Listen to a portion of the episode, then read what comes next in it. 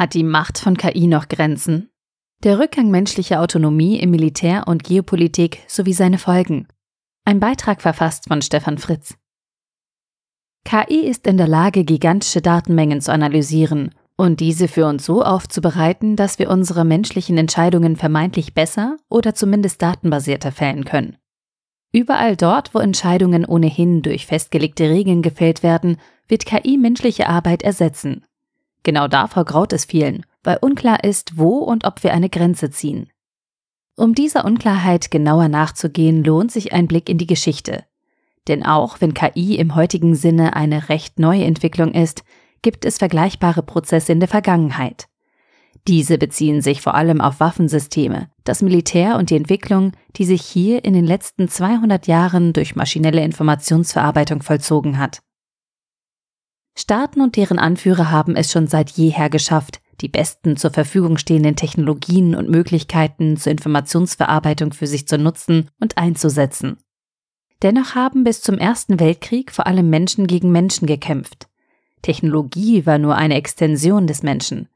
Entscheidungen wurden lokal von Menschen gefällt, vom kämpfenden Soldaten bis zum Stab. Die lokale und unmittelbar menschliche Entscheidungsfindung im Militär verschob sich mit der Entwicklung von Kampfpiloten und Kampfflugzeugen. An ihr können wir über die letzten 100 Jahre sehen, wie wir die Grenze von Erkennen und Entscheiden mit Technologie in den Millisekundenbereich verschoben haben. Anstatt Situationen nur noch auf dem Sichtbereich einer oder mehrerer Personen zu beschränken, war es nun möglich, den Bereich auf hunderte Quadratkilometer auszudehnen. Ohne Technologieunterstützung lässt sich eine Luft-Luft-Rakete im Millisekundenbereich durch Menschen nicht steuern und auch gar nicht auslösen. Und ohne massive Technologieunterstützung lassen sich Milliarden von Datenpunkte nicht verarbeiten und auswerten. Faktisch werden einer solchen Flugzeugbesatzung Millionen von Entscheidungen beim Fliegen, Aufklären und Selbstverteidigen der Maschine abgenommen. Der Mensch ist nur noch bei der Entscheidung zum Auslösen der großen Waffensysteme im Loop. In den letzten 20 Jahren haben wir mit Drohnen den Menschen weiter verdrängt. Er sitzt gar nicht mehr im Flugobjekt. Auch wenn Menschen noch in den meisten Fällen die Kontrolle über den Einsatz von tödlichen Waffen haben, so beginnt die Grenze bei der Selbstverteidigung von Drohne gegen Drohne heute schon zu verschwimmen. Hier kämpft faktisch in den heutigen Drohnengenerationen schon Maschine gegen Maschine, ohne menschliche Interaktion. Eine sehr ähnliche Entwicklung erleben wir im militärischen Cyberraum. Der elektronische Angriff auf Strominfrastruktur, Kraftwerke oder Banken kann faktisch nicht mehr von Menschen abgewehrt werden sondern nur noch von autonomen Algorithmen. Die Grenze von noch teilautonomen hin zu faktisch autonomen und damit selbstentscheidenden Systemen werden wir in den nächsten 20 Jahren immer weiter verschieben. Die Entscheidungen werden zudem immer dezentraler gefällt und lassen sich dann noch besser koordinieren, eben weil Maschinen komplexere Informationen in kürzerer Zeit austauschen können als Menschen. Zudem wird es deutlich mehr von diesen Drohnenkampfeinheiten geben, als wir heute Menschen in den Armeen haben. Diese Veränderungen werden wir sowohl in der Luft als auch auf dem Wasser und auch bei Landoperationen bemerken. Aber wo genau wird überhaupt die Linie zu militärischen Einsätzen sein? Was genau ist ein rein elektronischer Angriff ohne Vororttruppen auf ein Kraftwerk? Ab wann genau ist es eine kriegerische Handlung? Ist die Manipulation von öffentlicher Meinung durch Staaten oder Interessengruppen über Facebook oder Exports schon ein kriegerischer Akt? Bisher haben genau Staaten das Gewalt und damit auch das Kriegs- und Konfliktmonopol.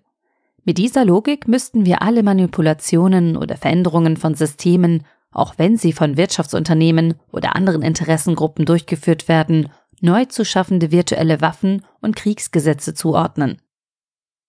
Eine große Herausforderung, die man gut am Beispiel der aktuellen Konflikte in der Ukraine und Israel beobachten kann, ist es, dass eine Angriffsdrohne um bis zu Faktor 10 preiswerter in der Herstellung ist als der Abwehrmechanismus.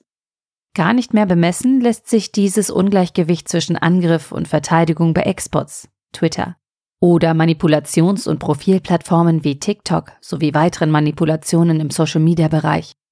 In den letzten 50 Jahren hat die Fähigkeit zur Herstellung von Atomwaffen die Geopolitik und damit die weltweiten Machtverhältnisse bestimmt weil ein Besitzer und potenzieller Angreifer eine maximale Asymmetrie zwischen Herstellung der Waffe und Auswirkung auf den Lebensraum anderer Staaten aufbauen konnte. Die wahren Atomwaffen in der heutigen Welt sind Algorithmen, die Infrastruktur angreifen, Meinungen manipulieren und Börsen sowie Wirtschaftssysteme zerstören oder manipulieren können. Wie verschieben sich geopolitische Machtverhältnisse, wenn faktisch nur technologische Kompetenz und wirtschaftliche Potenz über militärische Macht entscheidet? Denn auch ohne physische Gewalt und physischen Terror werden unsere demokratischen Strukturen von Staaten wie Russland, Iran oder China über Cyberinstrumente destabilisiert und die Unsicherheit in unseren Systemen erhöht. Besonders dramatisch ist daran, dass sich anders als bei spaltbarem Material Chips und Algorithmen quasi nicht nachverfolgen lassen. Das führt dazu, dass man keine wirkungsvollen Schutzmechanismen aufbauen kann. In den letzten 200 Jahren haben sich vor allem Staats- und Wirtschaftsformen durchgesetzt, die es ermöglicht haben, dass sich Wirtschaft in relativ freier Form mit Marktmechanismen und individuellem Eigentum entwickeln konnte. Davon abgegrenzt waren Staaten mit einem Gewaltmonopol nach innen und über die eigenen Staatsgrenzen hinaus. Diese Grenze wird sich nicht mehr halten lassen, da Informationen und Informationsflüsse keine räumliche Zuordnung mehr haben und dennoch konkrete Auswirkungen auf physische lokale Systeme besitzen. Uns entgleiten mit dem Thema KI damit zwei Eckpfeiler für die Stabilität unserer Gesellschaft und der Staatssysteme. Erstens Digitale Maschinen werden in autonomer Form Konflikte ausführen. Aufgrund der Verarbeitung und Geschwindigkeit werden dies Maschinen unter sich ausmachen. Wie bei Atomwaffen gilt, wer diese Systeme beherrscht, hat eine absolute Machtposition für unseren gesamten Planeten. Zweitens, wir werden keine klare Grenze wie bei Waffensystemen und dem Gewaltmonopol mehr finden, um staatliches Agieren und wirtschaftliches Handeln zu unterscheiden und abzugrenzen. Dies wird entweder zu einer massiven Schwächung der staatlichen Position führen oder zu einer neuen Form von Wirtschaftsstaaten. Dies könnten Konglomerate von souveränen Wirtschaftszonen sein, die in engerer Form Macht und wirtschaftliche Interessen koordinieren.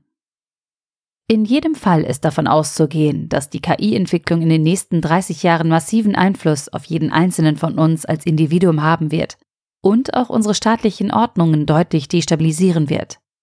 Sich vor KI zu verstecken und sich nicht damit auseinanderzusetzen, ist also für niemanden eine Option, sofern man die Zukunft mitgestalten will.